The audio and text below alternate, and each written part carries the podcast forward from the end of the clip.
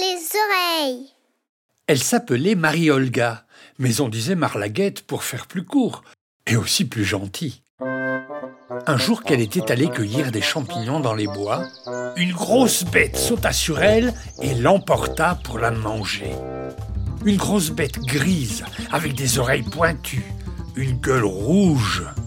Bref, un loup.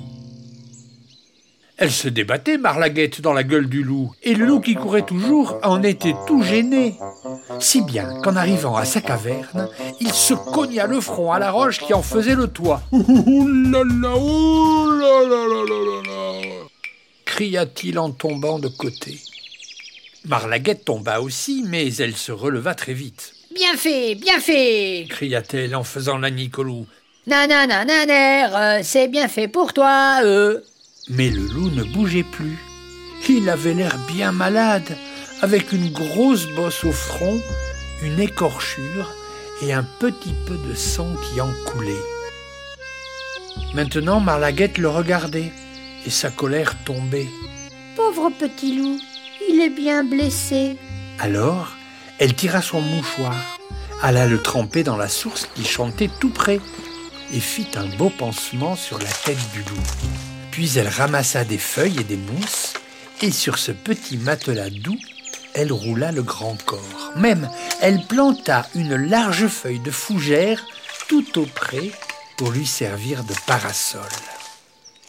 Tandis qu'elle faisait cela, le loup revint à lui. Il entr'ouvrit un œil, puis le referma. Il se garda bien de bouger, d'abord parce qu'il avait grand mal à la tête, et puis parce que c'était tout nouveau pour lui d'être dorloté, et ma foi, c'était pas désagréable. Marlaguette s'en alla sur la pointe des pieds et courut chez elle. Elle habitait pas loin de là, dans une petite cabane à la lisière des bois. Elle fit un grand pot de tisane et revint le porter au loup, avec une petite tasse pour le faire boire.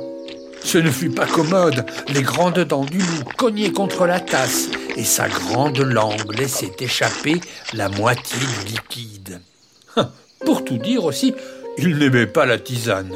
Lui qui se régalait de viande crue, avec du bon jus saignant qui ruisselle le long des babines, cette camomille l'écœurait. Oh, que c'est fade Mais Marlaguette disait Allons, bois, vilain loup. D'une voix si douce qu'il n'y avait qu'à obéir. Et elle le soigna comme ça pendant huit jours. Puis elle l'emmena faire une petite promenade en marchant tout doucement pour ne pas le fatiguer. Cra, cra, cra cria le jet en sautillant devant eux. Il te croquera, Barlaguette, il te croquera.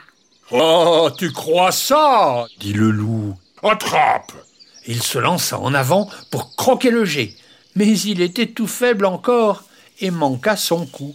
Le deuxième jour, comme il se promenait, bien sage à côté de la petite fille, le jet revint. Cra, cra, Marlaguette, il te croquera. Menteur cria le loup. Et pour le punir, il se lança en avant et cette fois, il croqua le jet. Ça rendit Marlaguette furieuse. Elle donna au loup une sérieuse fessée et ne lui parla plus de toute la promenade. Et quand ce fut l'heure de rentrer chez elle, elle ne lui serra pas la patte. Je ne referai plus, dit le loup en reniflant le cœur gros. Il avait l'air si repentant qu'elle lui pardonna. De fait, à partir de ce jour, il ne mangea plus une seule bête vivante. Dans la forêt, cela se sut très vite. Les oiseaux ne s'envolèrent plus quand ils passaient sur les chemins, et les petites souris vinrent caracoler jusque sous son nez. Il en avait l'eau à la bouche, mais il trottait sagement à côté de Marlaguette, les yeux fixés sur son doux petit visage pour échapper à la tentation. Mais alors, qu'est-ce qu'il mangeait? Des framboises, des myrtilles, des champignons, des herbes, du pain que lui portait Marlaguette. Hélas, à ce régime, il s'anémia. Un loup n'est pas végétarien. Il faut qu'il mange de la viande. Son estomac est fait pour ça. Ce fut un vieux bûcheron qui le dit à Marlaguette. Il est en train de mourir, ton ami le loup.